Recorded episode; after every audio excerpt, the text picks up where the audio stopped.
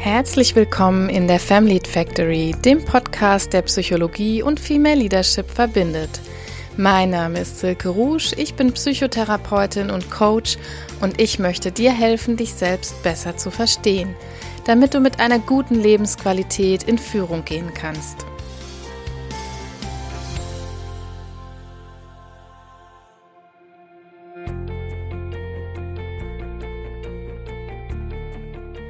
Hallo an euch da draußen. Die heutige Folge Family Factory Podcast läuft ein bisschen außer Konkurrenz, wenn man das mal so nennen will. Denn ich habe ja vor einiger Zeit schon gesagt, ich werde in der nächsten Zeit immer so ein paar Folgen zur mentalen Gesundheit mit einstreuen und tada, hier ist wieder eine. Ihr werdet euch jetzt vielleicht fragen, was macht das Thema Selbstwertgefühl denn in einem Female Leadership Podcast? Das hat doch eigentlich nichts mit Karriere und das hat auch eigentlich nichts mit dem Thema Female zu tun.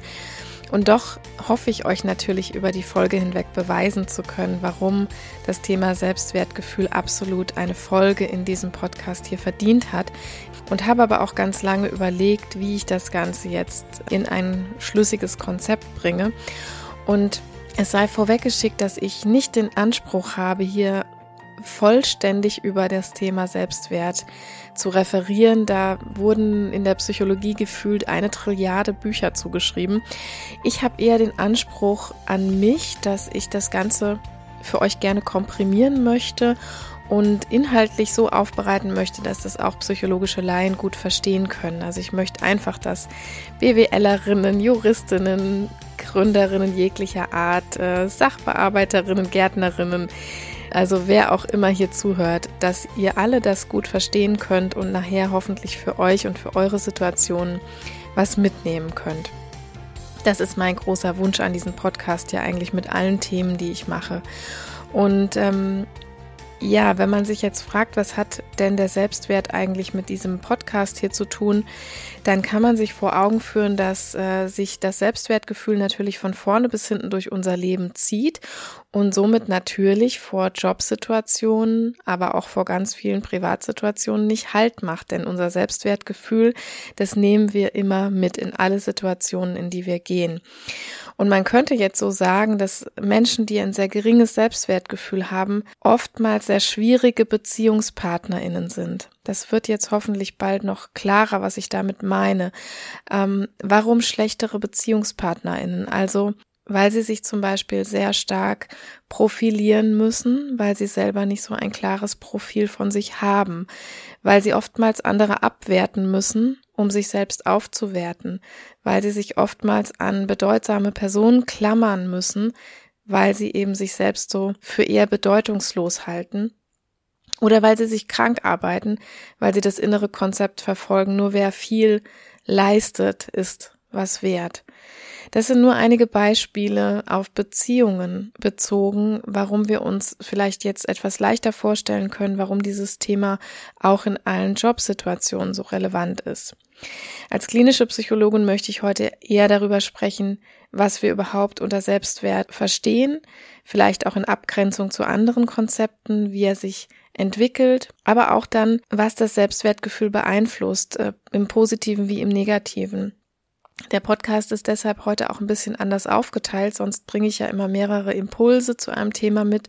Heute hat das eher so einen psychologischen Teil, in dem ich diese ganzen Entwicklungszusammenhänge mal ein bisschen erkläre. Und am Schluss bringe ich aber auch ganz viele Möglichkeiten mit, wie ihr vielleicht schafft, euren Selbstwert, euer Selbstwertgefühl positiv zu beeinflussen. Ja, und dann schlage ich eigentlich vor, dass wir schon direkt loslegen, würde ich sagen. Also vielleicht zuallererst, was verstehen wir überhaupt unter Selbstwertgefühl? Eigentlich steckt das im Wort ja schon ganz gut drin. Allerdings erlebe ich im Alltag häufig, dass das gleichgesetzt wird oder dass das äh, zumindest verwechselt wird mit dem Begriff Selbstbewusstsein. Das sind aber in der Psychologie zwei völlig verschiedene Konzepte erstmal. Also beim Selbstbewusstsein, da geht es darum, sich selbst möglichst ähm, ja detailgenau wahrzunehmen, möchte ich mal so ausdrücken.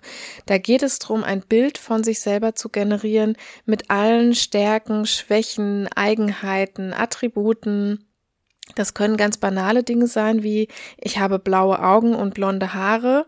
Das wäre dann so eine rein optische Sache, die ich an mir wahrnehmen kann, aber natürlich auch Eigenschaften, die zu mir gehören, Stärken, Schwächen, Macken, ähm, ja, Dinge, die ich besonders gut kann, Talente, mein Temperament.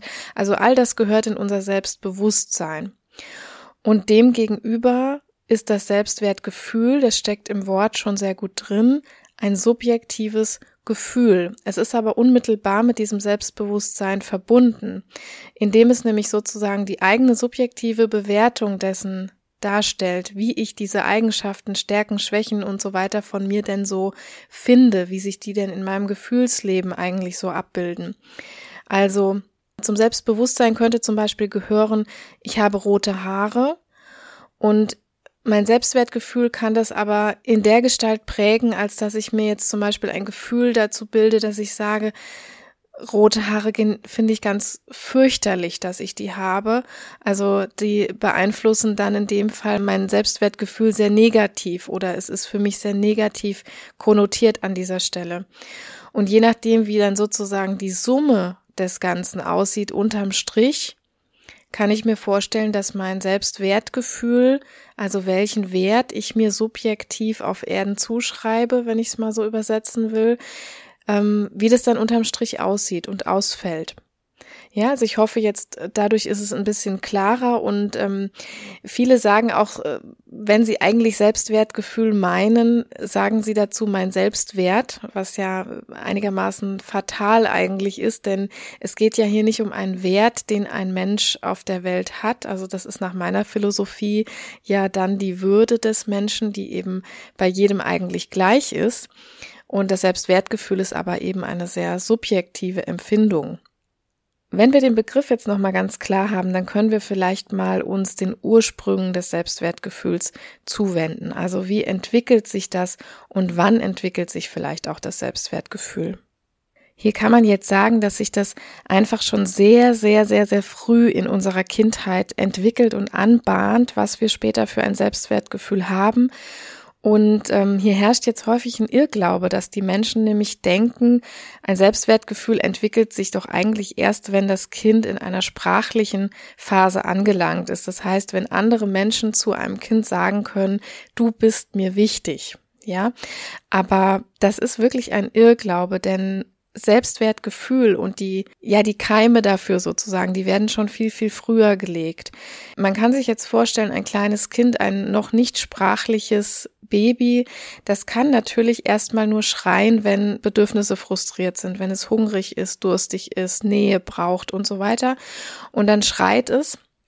Und wenn dann Bezugspersonen kommen. Und je kleiner das Baby eben ist, desto schneller, desto prompter müssen diese Bezugspersonen kommen und desto prompter müssen diese Bedürfnisse befriedigt werden. Dann zieht ein Kind, dann zieht ein menschliches Wesen daraus den Rückschluss, ich habe ein Bedürfnis und es kommt sofort jemand und befriedigt das, also bin ich denen wichtig, also bin ich es wert, dass jemand kommt, um mich zu versorgen. Das ist sozusagen der Ursprung, der Keim von dem ich eben gesprochen habe. Und wenn dieses Urvertrauen bei einem Menschen verletzt wird, ist das ganz, ganz, ganz fatal für die Psyche. Also ähm, vor einigen Jahren oder immer noch stecken wir da gefühlt drin in der Diskussion, verwöhnen Menschen oder verwöhnen Eltern zu sehr ihre Babys und ihre Kleinkinder.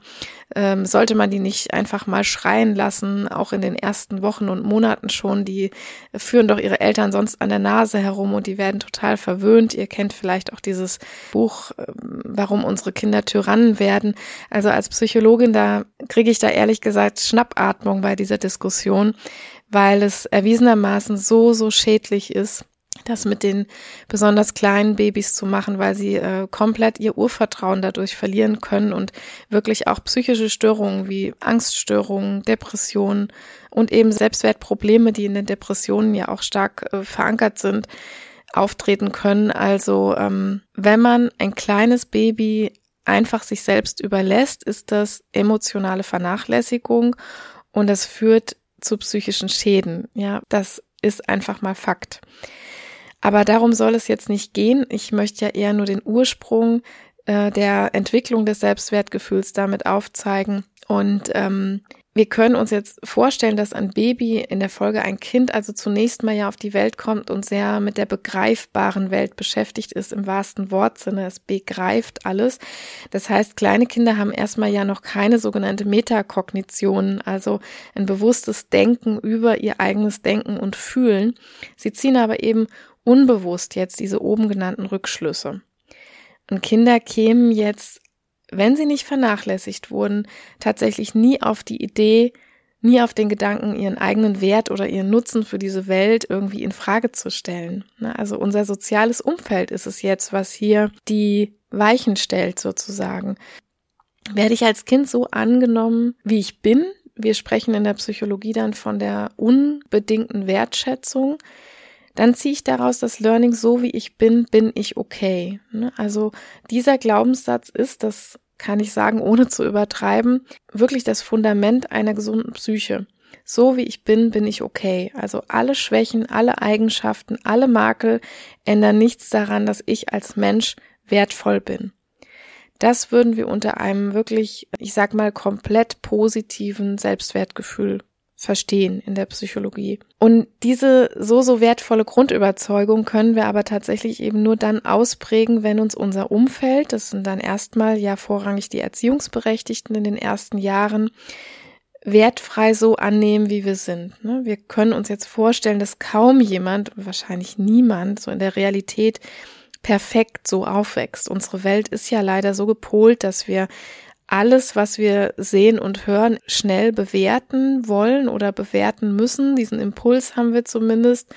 Und ähm, dann sagen wir eben schnell so Dinge wie, äh, als Junge trägt man doch kein Rosa oder lass das mal lieber mit dem Chor, dafür reicht deine Stimme einfach nicht aus.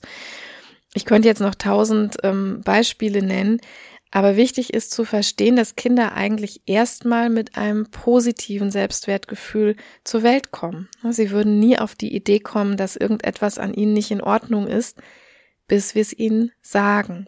Und da kommt das nun eben sehr drauf an. Also erstens mal, dass sie das überhaupt gesagt bekommen von Bezugspersonen, dass sie eine Bewertung bekommen und dann kommt es auch sehr darauf an, wie sie diese Bewertung bekommen. Also wie wird uns eine Kritik oder eine Bewertung rübergebracht? Also wird da der Rückschluss gezogen, dass ich als Mensch aufgrund meiner Eigenschaft schlecht bin?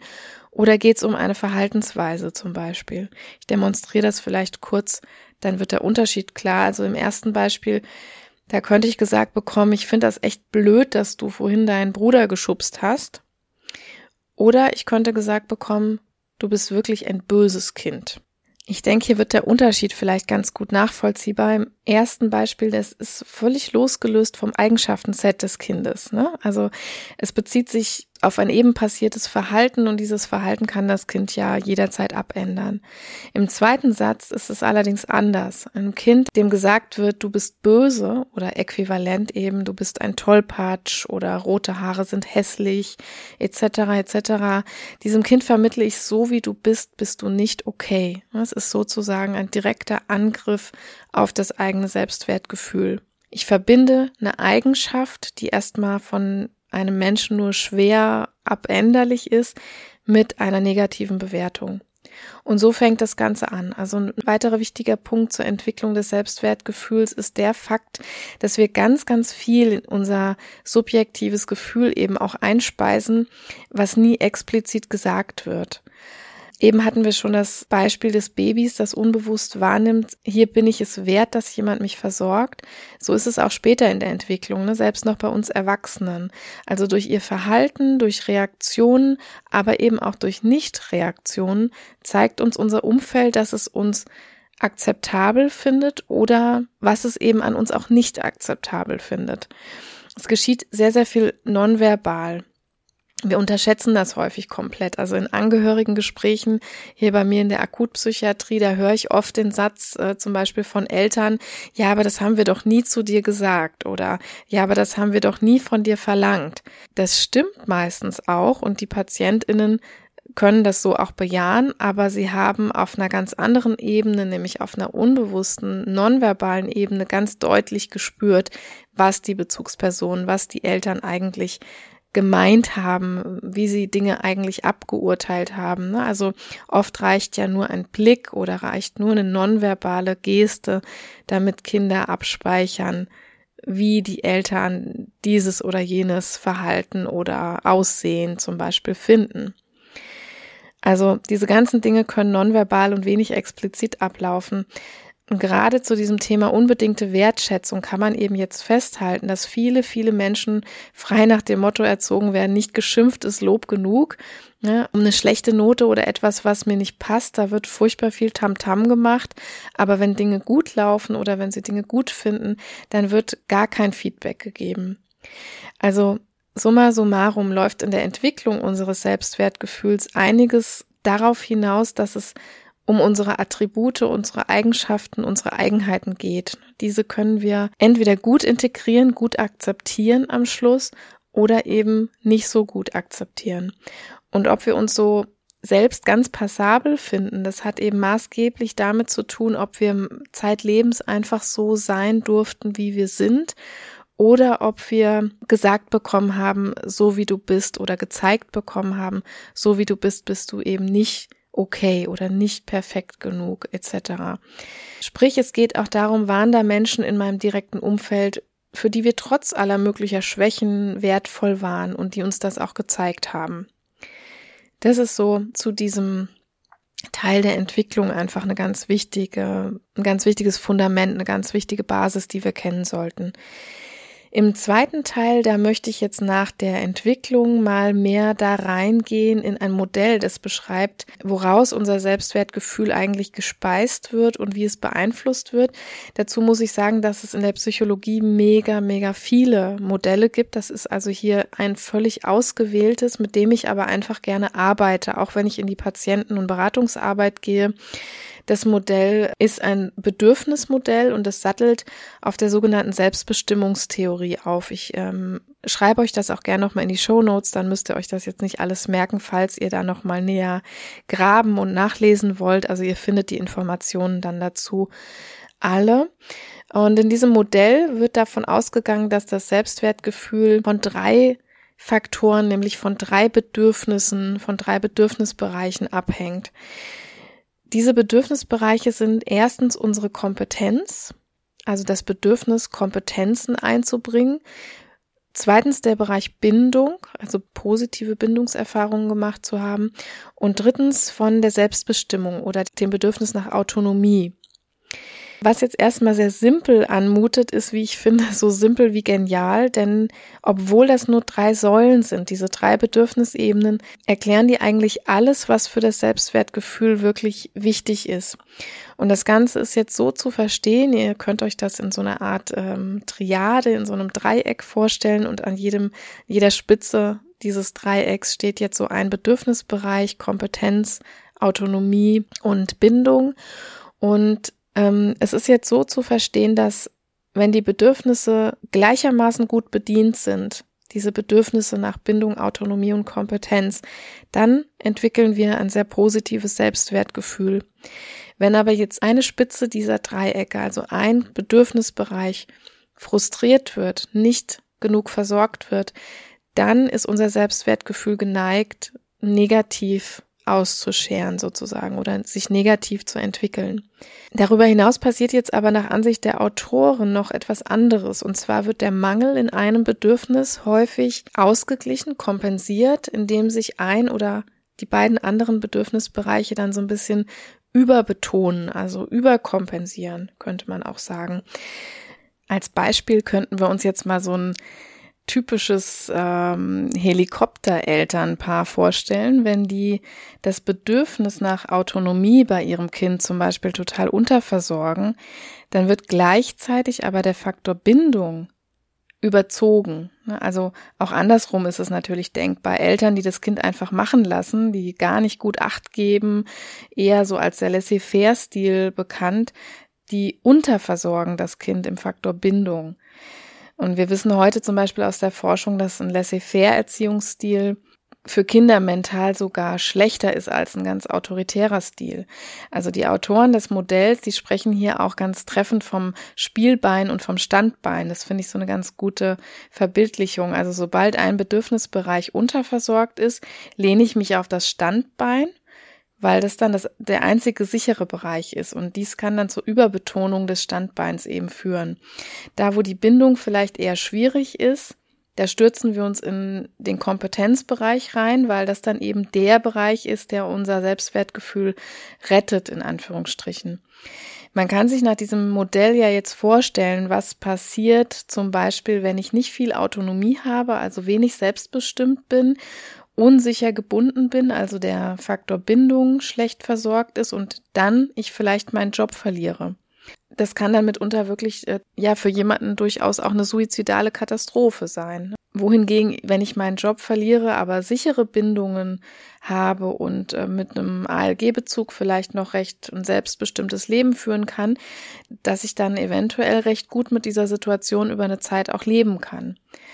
Also zum Bedürfnis der Bindung möchte ich an der Stelle noch einschieben. Hier sehen wir auch wieder ganz gut den Bezug zu diesem Punkt Entwicklung des Selbstwertgefühls. Ne? Also eine maßgebliche Säule ist das hier in diesem Modell, bedeutet aber demzufolge, dass ich im Babyalter eben diese positiven Bindungserfahrungen auch gemacht haben muss. Habe ich das nicht, also wurde ich zum Beispiel permanent schreiend liegen gelassen oder emotional vernachlässigt, dann wird das Bindungsbedürfnis für mich erstmal das Spielbein sein und ich muss mit Autonomie oder Kompetenz eben überreagieren. Das sind dann häufig Menschen, die wir in der Psychotherapie sehen, die aufgrund mangelhafter gesunder Bindungen ähm, diesen Bereich Autonomie total überbetonen. Ne? Die sagen dann so Dinge wie, ich brauche gar keine anderen Menschen oder andere Menschen nerven mich total, ich kann mit niemand anderem zusammenleben. Bei diesen PatientInnen, da ist der Bindungsfaktor in unserem Modell gesprochen jetzt so wackelig, dass sie sich nur aus diesem seelischen Ungleichgewicht retten können, wenn sie dieses Bedürfnis nach Bindung quasi negieren, ne, sich in diese anderen beiden Bereiche überbetonen. Okay, aber das nur noch mal zu guter Letzt, weil das unmittelbar eben zu dem gepasst hat, was ich eingangs über die frühkindliche Entwicklung zum Selbstwertgefühl gesagt habe. Ich hoffe, dass ich euch mit diesem Modell das stammt übrigens von Schmielewski und Hanning. Ich hoffe, dass ich sie richtig ausgesprochen habe. Auch das äh, schreibe ich gerne nochmal in die Show Notes für euch zum Nachgucken, ähm, dass ich euch damit etwas ja sehr griffiges und einleuchtendes an die Hand geben konnte, um das Wesen und die Funktion des Selbstwertgefühls jetzt vielleicht ein bisschen besser zu verstehen. Ich finde, wie gesagt, dieses Modell sehr eingängig, sehr griffig, sehr simpel an der einen Stelle und doch eben sehr erklärend und sehr gut verständlich an der anderen Stelle. Ja, äh, nachdem jetzt vielleicht so ein bisschen klarer ist, was Selbstwertgefühl überhaupt genau heißt und welche Facetten das hat, möchte ich jetzt im dritten Teil noch mal etwas näher darauf eingehen, ähm, in welchen alltäglichen Situationen dieses Thema uns immer wieder begegnet, uns manchmal vielleicht sogar belastet. Damit ihr euch hoffentlich ganz gut wiedererkennt, habe ich versucht, Situationen auszuwählen, die so ein bisschen äh, ja nah an unserer oder hoffentlich nah an eurer Erlebnisrealität sind. Die erste Beispielsituation, die mir so durch den Kopf ging, war von einer Chefin oder von einem Chef kritisiert zu werden. Das ist, ich glaube zumindest, dass sich da alle gut reinversetzen können. Kritik ist ja ohnehin ein heißes Pflaster für unser Selbstwertgefühl. Aber Kritik von oberster Stelle, also das kann der oder die Vorgesetzte sein, das können aber auch die Eltern sein, das ist oftmals sehr, sehr harter Tobak. Warum ist das jetzt so? Mal alles einbezogen, was wir vorhin gehört haben. Ad 1 kann man sagen, das sind ja jetzt nicht irgendwelche Leute, die mir da eine Kritik geben, sondern das sind Menschen, auf deren Feedback wir einfach Wert legen. Und dieser Punkt ist schon gewissermaßen banal wie fatal zugleich, denn diese Menschen, die uns da kritisieren, diese obersten Stellen, wie ich sie eben genannt habe, das sind Menschen, die damit eine sehr, sehr große Macht ausüben. Ne? Zum Teil ohne das selbst zu ahnen. Aber der Umstand, dass wir uns als Objekte fühlen, ich habe da in den vergangenen Podcast-Folgen schon einiges dazu gesagt, die bewirkt, dass wir dann stets unter Druck geraten, ne? deren Erwartungen erfüllen zu wollen. Also bei Eltern, da geht das häufig bis ins hohe Erwachsenenalter so, dass Menschen auch mit 50 noch das Gefühl haben, sie müssten der Bewertung der Eltern irgendwie folgen. Und bei den Vorgesetzten ist es natürlich qua Amt irgendwie so, dass ihre Bewertung für uns was zählt. Sie entscheiden ja mit ihrem Urteil darüber, ob unsere Arbeit als gut oder schlecht bewertet wird. Ne? Und hier können wir jetzt wieder diesen Bogenschlag machen zum Selbstbewusstsein. Also wenn wir in unserem Selbstbild, in unserem Selbstbewusstsein diesen, dieses Thema der Arbeit als sehr, sehr repräsentiert haben. Also wenn uns das ein großer, wichtiger Bereich ist, den wir auch sehr differenziert für uns abgebildet haben, als eben der eine hohe Relevanz hat in unserem Selbstbild. Und wenn uns dann der Chef oder die Chefin in diesem Bereich kritisiert, dann ist das ja sozusagen ein unmittelbarer Angriff auf unser Selbstwertgefühl, ne? weil das ja genau diese Bewertung ist, dieses subjektive, wie bewerte ich diese Eigenschaft Arbeit oder Kompetenz in der Arbeit. Und damit hat es eine hohe Relevanz für das Selbstwertgefühl. Und je nachdem, wie ein Vorgesetzter das jetzt kritisiert, kann das natürlich dazu führen, dass ich das relativ risikoarm annehmen kann. Also wenn er zum Beispiel sagt, die, die Schriftart in der Präsentation müssen Sie aber nochmal verändern, das gefällt mir nicht. Andere Äußerungen, die beeinflussen aber mein Selbstwertgefühl maßgeblich. Also äh, zum Beispiel, wenn er sagt oder sie sagt, das soll lieber XY machen, da muss jemand Kompetentes ran. Beim ersten Beispiel geht es wieder ganz klar um was, was ich ändern kann. Im zweiten aber, da wird mir gespiegelt, dass ich als Person nicht genüge. Also auch wenn der Umgang mit Kritik sicher noch mal eine eigene Folge wert ist, hier kann man schon schön sehen, was unser Selbstwertgefühl macht, ne? wenn Personen des relevanten Umfeldes bei Bewertungen auch nicht beachten, wie mächtig sie eigentlich sind und welche Verantwortung sie deshalb tragen.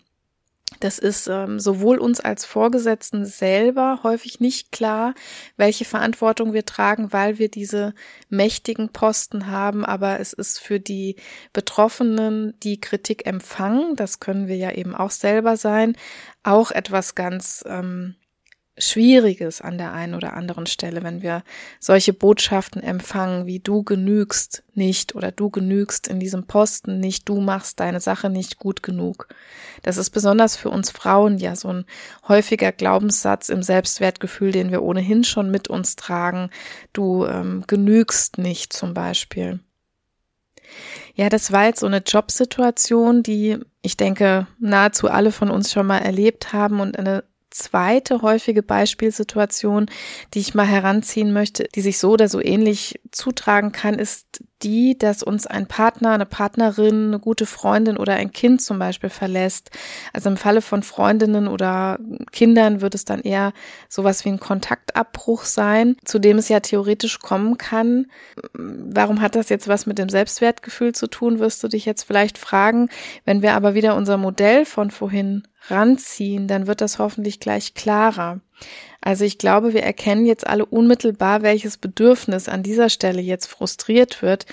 Na klar, das Bindungsbedürfnis. Ne? Wenn wir verlassen werden oder wenn jemand keinen Kontakt zu uns haben möchte, dann übersetzen wir das häufig als ich bin für den oder für die nicht mehr wertvoll. Und was passiert jetzt? Das ist recht spannend, aber laut Modell auch gar nicht mehr so überraschend. Wir betonen entweder jetzt unsere Autonomie, ne? ach, wie unabhängig ich jetzt als Single wieder sein kann, zum Beispiel. Den Spruch habt ihr bestimmt auch alle schon mal gehört oder sogar ausgesprochen. Oder wir betonen die Kompetenzsäule. Wir stürzen uns dann zum Beispiel in Arbeit oder wir beginnen irgendwelche Projekte oder wir ziehen eben aus dieser Säule dann mehr unseres Selbstwertgefühls, wenn dieses Bindungsmotiv auf der anderen Seite frustriert ist. Also das wäre auch so eine typische Beispielsituation, wo wir ganz klar jetzt ähm, nicht nur, aber vor allem durch die Hilfe des Modells erkennen können, was passiert da eigentlich in unserem Alltag. Ne? Da können wir vielleicht besser verstehen, warum reagieren wir in die ein oder andere Art und Weise. Und ähm, Ziel des Ganzen, also warum wir überhaupt solche kompensatorischen Maßnahmen machen, möchte ich mal so benennen. Das ist ja immer, um unser Selbstwertgefühl zu schützen. Ne? Und das können wir als sozusagen ein fundamentales Motiv der Menschheit bezeichnen. Es ist nicht mehr und nicht weniger als wirklich das Fundament unserer Psyche. Es ist die Basis, dass wir nahezu 100 Prozent unserer Verhaltensweisen deshalb ausrichten oder darauf ausrichten, unser Selbstwertgefühl, andere sagen dazu auch unser Ego zu schützen. Ja, aber letztendlich ist es immer, geht es immer um das Selbstwertgefühl. Vielleicht eine kleine Notiz noch am Rande. Also übrigens ist das ähm, vielleicht noch relevant zu erwähnen zu allen genannten Beispielen. Wie schwer mein Selbstwertgefühl getroffen wird, das hängt natürlich immer davon ab, welche Überzeugungen ich selbst hinsichtlich der Eigenschaften habe, die da angegriffen werden. also wenn ich selber der Ansicht bin, zum Beispiel, meine Extra-Kilos, die sind zwar da, aber die sind okay, dann triggert mich ein Kommentar dazu kaum bis gar nicht. Ne? Wenn ich allerdings selbst damit hadere und dazu neige, mir meinen Selbstwert aufgrund des Übergewichts abzusprechen, dann hat ein Kommentar natürlich in fruchtbaren Boden gefunden. Dazu passt ganz schön ein Sprichwort, das ich mal gehört habe. Ich glaube, das stammt aus dem Buddhismus oder zumindest aus dem asiatischen Raum auf, auf jeden Fall. Das besagt, Kränkung ist ein Geschenk, das man auspackt. Das verbildlicht nochmal, äh, wie ich finde, sehr einprägsam, dass uns jemand diese Selbstwertschädigung wie ein unscheinbares Paket eigentlich dahinstellt, aber es unsere eigenen Überzeugungen sind, die dieses Geschenk in Anführungsstrichen dann entpacken, so dass es eine sehr toxische Wirkung entfalten kann. Also darüber kann man noch mal nachdenken. Ich habe sehr an diesem Sprichwort damals gehangen und ich finde es nach wie vor sowas von clever, weil das sehr, sehr viel Psychologisches doch aussagt, was da drin steckt. Also das waren jetzt mal zwei zufällig ausgewählte Beispielsituationen, die so oder so ähnlich bei uns allen sicher schon vorgekommen sind. Zum Abschluss dieser heutigen Folge möchte ich jetzt gern noch ja mit ein paar kleinen Impulsen dazu abschließen, wie es uns nun gelingen kann, das Selbstwertgefühl möglichst natürlich in eine positive Richtung zu beeinflussen. Manch einem mag es ja jetzt vielleicht so erscheinen, dass man sozusagen Glück oder Pech gehabt hat und das war's, aber so ist es glücklicherweise ja eben nicht. Mein therapeutischer Ursprungsberuf, der fußt ja genau auf dieser Möglichkeit, nämlich Menschen, egal welchen Alters, dabei zu unterstützen, auch später noch aus eigener Kraft ein gesundes Selbstwertgefühl aufzubauen. Jetzt könnte man sich natürlich fragen, warum braucht man das denn überhaupt? Also mal von persönlichem Wohlgefühl und der psychischen Gesundheit mal ganz abgesehen, das wäre hier natürlich die Antwort Nummer eins, aber ist ein Mensch, der ein niedriges Selbstwertgefühl hat, eben aus den Gründen, die ich in der Einleitung schon so ein bisschen erzählt habe, immer irgendwie ein schlechter Beziehungspartner, eine schlechte Beziehungspartnerin. Also ihr könnt euch jetzt vielleicht äh, mit Hilfe dieses Modells, was wir kennengelernt haben, ein bisschen besser erklären, was da passiert. Also wenn ich ein negatives Selbstwertgefühl habe, dann switche ich entweder eben überzogen in diesen Bereich der Kompetenz. Also ich muss mich ganz stark profilieren, ganz kompetent darstellen. Das sind häufig dann so die narzisstisch ausgeprägten Menschen, die einen Persönlichkeitsstil, einen Verhaltensstil in diese Richtung entwickeln. Es kann aber auch was ganz Dependentes, also was ganz Abhängiges daraus entstehen, indem ich mich eben an relevante Leute klammere und auch das Gefühl bekomme, ich kann ohne die überhaupt nicht leben. Viele haben das in toxischen Beziehungen vielleicht auch schon erlebt, ne, dass sie überhaupt keinen Freiraum mehr gelassen bekommen haben. Das fußt schon auf dieser Idee von dependenten Personen, dass sie alleine quasi gar nicht lebensfähig sind, weil so unbedeutsam. Also viele pathologische, viele toxische Beziehungsmuster können daraus entstehen, wenn wir niedriges oder ganz, ganz reduziertes Selbst Selbstwertgefühl haben.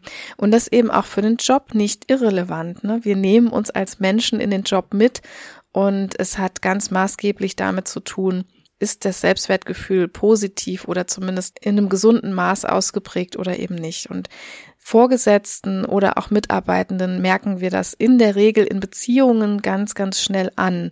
Wir würden das nicht immer als Laien zumindest unmittelbar auf das Selbstwertgefühl münzen, aber wenn ihr jetzt mal drüber nachdenkt, wen ihr so kennt und wer euch vielleicht auffällig vorkommt, wer euch schwierig oder nervig oder in irgendeiner Weise ähm, schwierig im Umgang vorkommt, das hat häufig in diesem Selbstwertgefühl seinen Ursprung tatsächlich. Und das ist oft was sehr früh Erworbenes, Und dann muss man jetzt schauen, wie geht man auch selbst mit dem oder derjenigen um. Wenn man aber selbst jemand ist, der an sich bemerkt, mein Selbstwertgefühl ist vielleicht nicht so gut aufgestellt oder da könnte ich noch so ein bisschen äh, Unterstützung gebrauchen, dann kann man eben jetzt gucken. Und dafür habe ich euch auch nochmal insgesamt äh, sechs kleine Impulse mitgebracht, die ihr einfach mal für euch durchdenken, durchreflektieren könnt. Und da kann man in aller Regel für sich auch eine ganze Menge tun. Ja, deswegen möchte ich jetzt mal da hingucken. Und der erste Schritt ist für viele zuerst mal wirklich an diesem Punkt des Selbstbewusstseins zu arbeiten. Äh, was gehört eigentlich alles zu mir? Ne? Wir haben eingangs gehört, das ist ein anderes Konzept, aber darauf fußt unmittelbar dann das Selbstwertgefühl.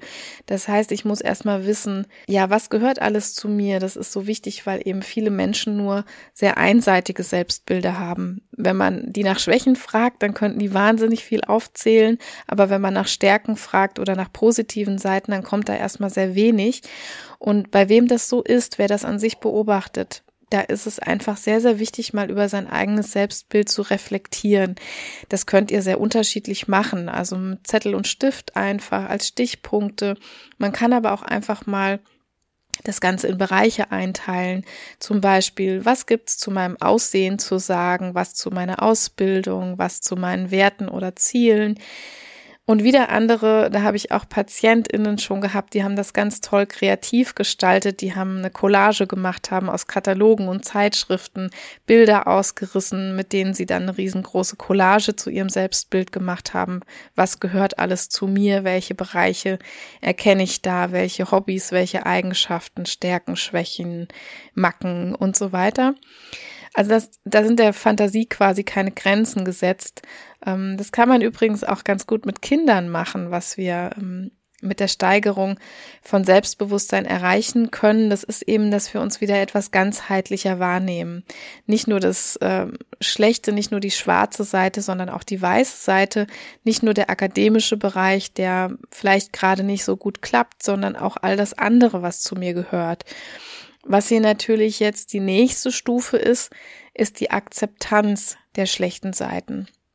Ja, wenn mir jetzt bewusst ist, was alles zu mir gehört, dann ist es für viele nochmal eine Hürde, jetzt sagen zu können, okay, jetzt weiß ich, ich habe zum Beispiel eine Leserechtschreibschwäche, aber das ist okay für mich. Also da kommt an diese negative Eigenschaft oder vermeintlich negative Eigenschaft dann eine positive Akzeptanz dazu.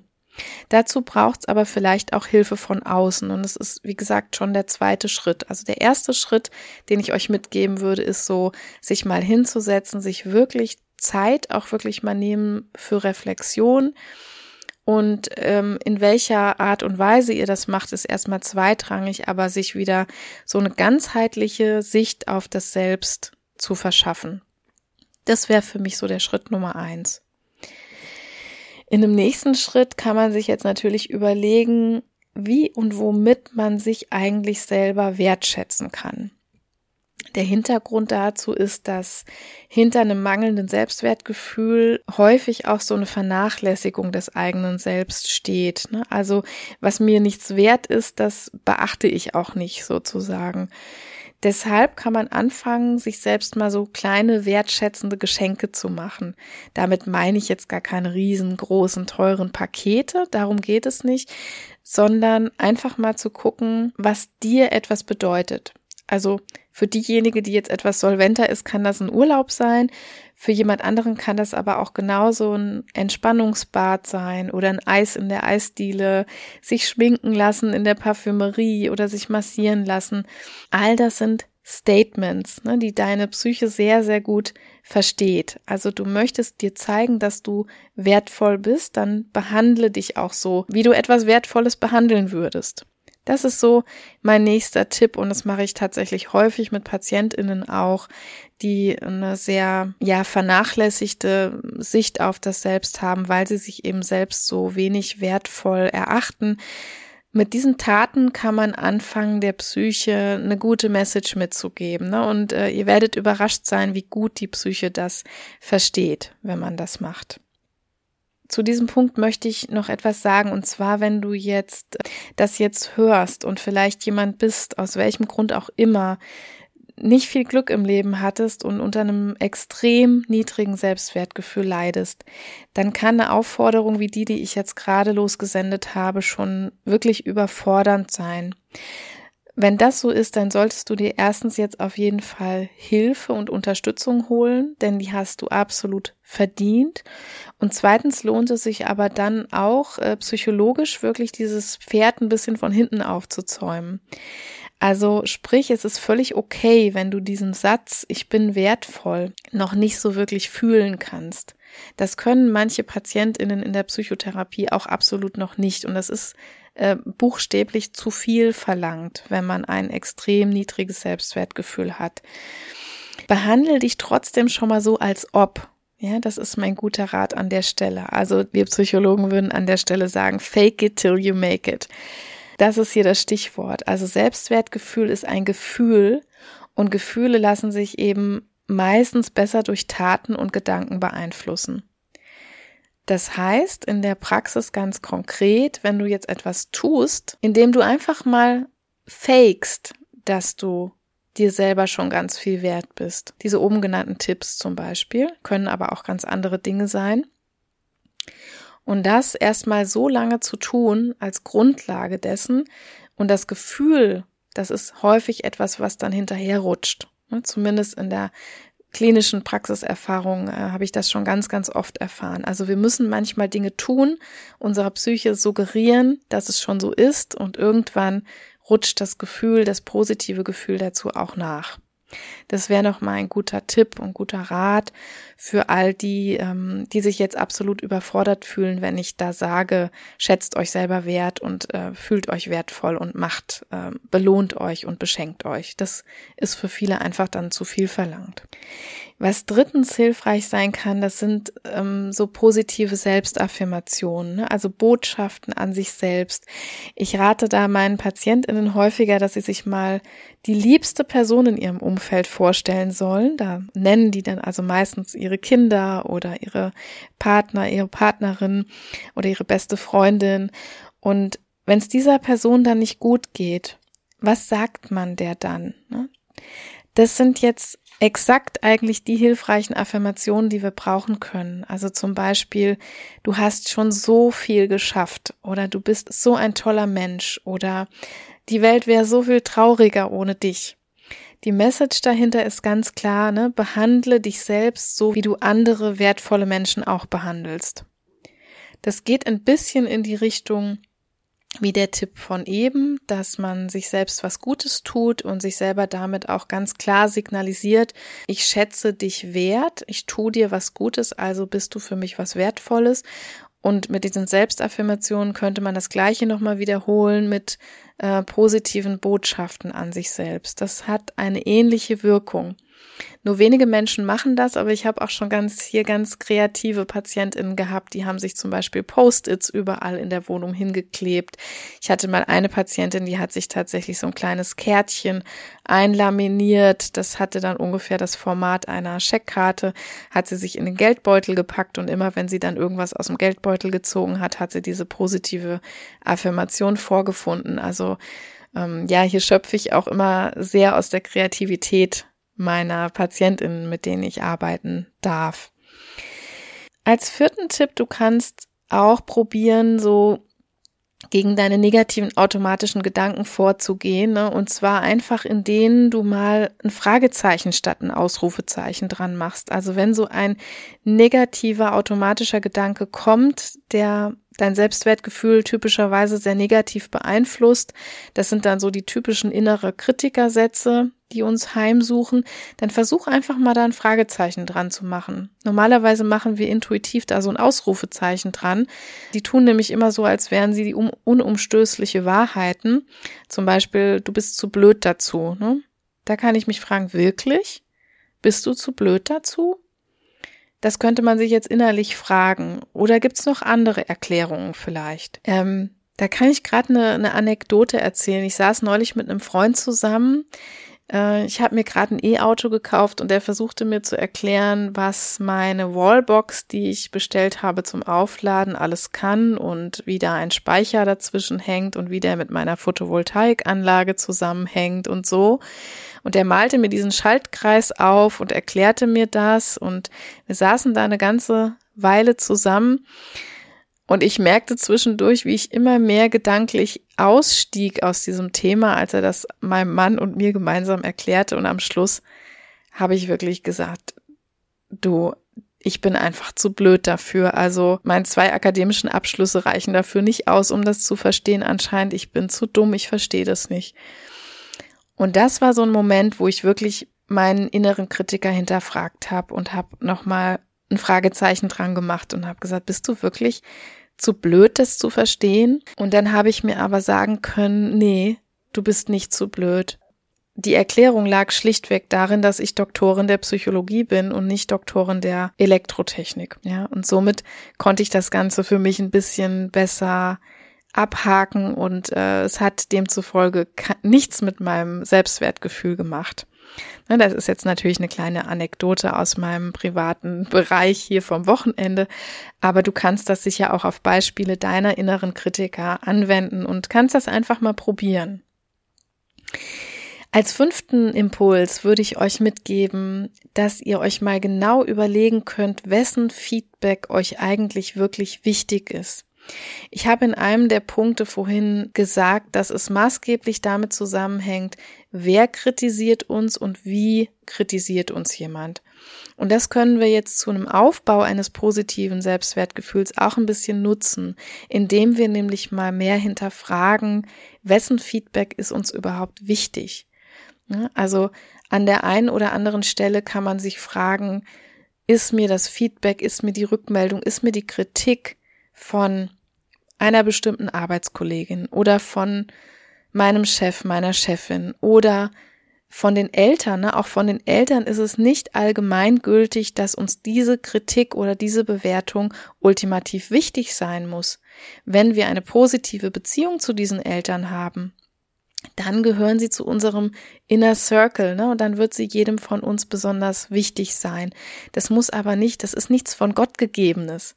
Also ihr könnt euch immer überlegen, wer soll zu diesem Inner Circle gehören? Wer sitzt da irgendwie, ja, mein, mein großes Idol Brene Brown, die ich schon häufiger hier auch zitiert habe und die Bücher, die ich sehr empfehlen kann, ähm, in ihrem Buch Dare to Lead oder Führung wagen, beschreibt sie das ganz schön, wenn sie in dieser vielbesagten Arena steht und sich sozusagen dort verletzlich zeigt und dann kritisiert wird. Sie fragt auch dort, ne, von wem kommen denn diese Buhrufe dann aus der Arena? Kommen die von ganz hinten von den billigen Plätzen oder kommen die von den ganz relevanten Plätzen, die für mich Bedeutung haben? Und das kann ich mir eben aussuchen. Ne? Diese Macht habe ich selber. Das ist eine aktive Entscheidung, sich zu sagen, der oder die Person soll in meinem Leben relevant sein und von der ist mir auch die Kritik oder die Beurteilung am Schluss wichtig. Das kann man für sich selbst nochmal hinterfragen und ich möchte behaupten, die eine oder andere Rückmeldung, Kritik oder Bewertung negativer Art, die kriegt damit nochmal, äh, die rückt damit nochmal vielleicht in ein sehr unbedeutsames Licht. Und ähm, das entscheidet eben maßgeblich jetzt darüber, ob uns eine Bewertung von außen unseren Selbstwert, unser Selbstwertgefühl runterreißt oder ob sie das eben nicht tut. Das wäre nochmal so zu diesem Bereich. Ja, und als sechsten und letzten Punkt würde ich noch mitgeben, dass man einfach mal für sich persönlich in das Modell reinschauen kann, das ich eben vorgestellt habe und schau dir vielleicht einfach mal diese drei Bereiche an. Ne? Die Bereiche Bindung, Autonomie und Kompetenz. Und versuch mal rauszufinden, ob diese drei Bedürfnisse ausreichend ja gestillt wurden und vielleicht auch gestillt sind. Wenn dich Selbstwertprobleme begleiten, dann ist ja mit hoher Wahrscheinlichkeit jetzt davon auszugehen, dass du diese Probleme irgendwann erworben hast. Ne? Und zwar, weil das System um dich herum seine Sache nicht sehr gewissenhaft gemacht hat. Du hast also gelernt, deine eine Gewichtsverlagerung zu machen. Ne? Die Physiotherapeutinnen unter euch, die würden jetzt wahrscheinlich sagen, eine Schonhaltung eingenommen. Und was passiert ist, ja, dass das irgendwann weh tut. Ne? Was zuerst entlastet, das tut irgendwann weh. Deshalb lohnt es sich jetzt zu gucken, welche Schonhaltung das ist und warum du die eigentlich eingenommen hast. Jetzt kann es sein, dass du das durch diese Anleitung ganz gut hinbekommst. Vielleicht wird dir jetzt schnell klar, wo der Hase im Pfeffer liegt. Woher kommt dieses Sprichwort eigentlich? Ähm, keine Ahnung. Ähm, es könnte aber natürlich auch sein, dass dir das jetzt sehr zu schaffen macht, ne? dass äh, was nachvollziehbar ist, denn es geht ja hier um nichts Geringeres als das Fundament unserer Psyche, habe ich eben schon gesagt. Wenn das so ist, dann kannst du, darfst du, sollst du Hilfe in Anspruch nehmen. Das kommt da jetzt ein bisschen drauf an, ne? wenn das Ganze einen Krankheitswert hat, also die das zum Beispiel im Rahmen einer Depression klar wird, dann sind PsychotherapeutInnen die Ansprechpartner der Wahl jetzt. Ne? Auch übrigens, wenn du gar nicht so genau weißt, ob es Krankheitswert hat. Also die KollegInnen, die helfen dir, das einzuschätzen. Wenn es aber eher so ist, dass du einfach von externer Beratung und cleveren Fragen profitierst, dann kannst du das vielleicht auch alleine schultern und hier wären Coaches die richtigen dafür. Also entweder Coaches wie ich mit Verhaltensexpertise oder auch welche aus dem systemischen Bereich. Ähm, das obliegt hier ein bisschen auch deinen Präferenzen. Schlussendlich geht's bei dieser Selbstwertarbeit immer darum, dass du lernst, welche Schonhaltung sich da etabliert hat und warum und wie du es jetzt schaffst, dir diese Bedürfnisbefriedigung selbst zu verschaffen. Also ganz unabhängig von den Menschen, die dich großgezogen haben. Wie kann ich meine Kompetenzen einsetzen? Wie kann ich selbstbestimmt leben? Wie kann ich funktionale Beziehungen führen? Ne? Da geht's um diese drei Bereiche und das kann man wunderbar entweder für sich in der Selbstreflexion mit Coaches, mit Therapeutinnen, wie auch immer man das möchte, erarbeiten. Also diesen letzten Punkt, wenn du da noch mal mehr bei dir selber drüber erfahren möchtest und da vielleicht auch jetzt Lust bekommen hast, dem noch mal nachzugehen, dann kann man sich da anhand dieses Modells schon gut entlanghangeln, finde ich. Mit oder ohne Hilfe, das ist dann euch selbst überlassen. Ja, und somit wäre ich am Ende dieses doch sehr großen, doch sehr relevanten Themas, wie ich finde. Aber ich würde mir wünschen, also würde sehr hoffen, dass für euch ein paar Impulse dabei waren, jetzt einfach besser einordnen zu können. Was ist das Selbstwertgefühl überhaupt? Wie entwickelt sich das? Was sind positive, aber auch negative Entwicklungsfaktoren? Auch selbst wenn man Kinder hat, ist das für die eine oder andere vielleicht auch ganz relevant und ganz spannend, sich das Konzept nochmal angeguckt zu haben und jetzt aber auch für eure eigenen Karrieren, für euer Berufsleben, aber ich habe ja gesagt, eigentlich für das ganze Beziehungsleben, das wir führen und alle Begegnungen, alle Interaktionen, die wir mit Menschen haben, sind ja Beziehungen. Also alle Interaktionen im Unternehmen sind geprägt durch Beziehungen und ich finde, wenn man sich mit dem eigenen Selbstwertgefühl beschäftigt, dann kann man damit immer nur gewinnen, dann kann man damit immer nur schaffen, bessere Interaktionen am Schluss rauszukriegen. Ja, ich würde mich freuen, wenn du am kommenden Montag wieder dabei bist hier im Family Factory Podcast, dann vielleicht wieder mit einem ganz anderen Thema aus dem Bereich der Karriere, des Female Leadership oder einem angrenzenden Bereich. Und wenn dir das gefallen hat, was ich hier tue, vielleicht auch andere Folgen dir gefallen haben, teil sie wirklich sehr, sehr gerne in deinem Netzwerk. Ich könnte noch so ein bisschen mehr Verbreitung des Podcasts gebrauchen und lass mir sehr, sehr, sehr, sehr gerne ein paar Sterne in deinem Podcast-Portal da. Das hilft auch einfach sehr weiter, den Podcast noch besser zu platzieren. Bis zum nächsten Mal. Ich wünsche dir eine schöne Osterwoche schöne Ferien, vielleicht auch einen schönen Urlaub und wir hören uns hoffentlich wieder nächste Woche hier in der Family Factory. Tschüss!